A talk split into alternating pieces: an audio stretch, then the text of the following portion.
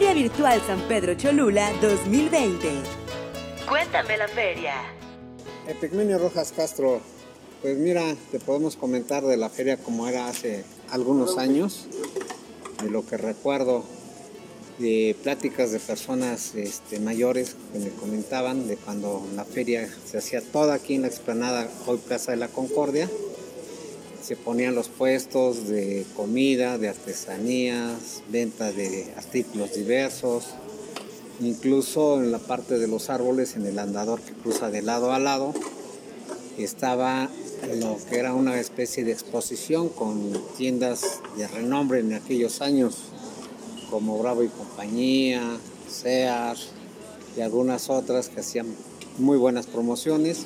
Después ya se tuvo el recinto ferial allá con la familia Tepanecal, en lo que viene siendo la 4 este, Sur, entre la Morelos y la 3 Oriente, que hoy es un estacionamiento y ahí se llevaba a cabo la exposición, este, que era la exposición regional agrícola y ganadera. Ahí ya me tocó ir de niño, me llevaban mis papás. Y ahí se hacía ya lo que era la exposición con gente de acá de Cholula y gente que venía de otras partes.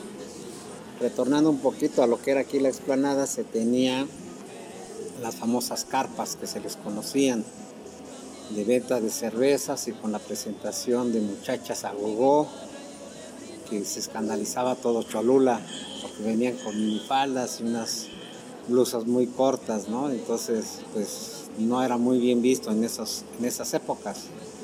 Y uno como niño, como chamaco, ¿verdad? Ibas a espiar a ver qué, qué había.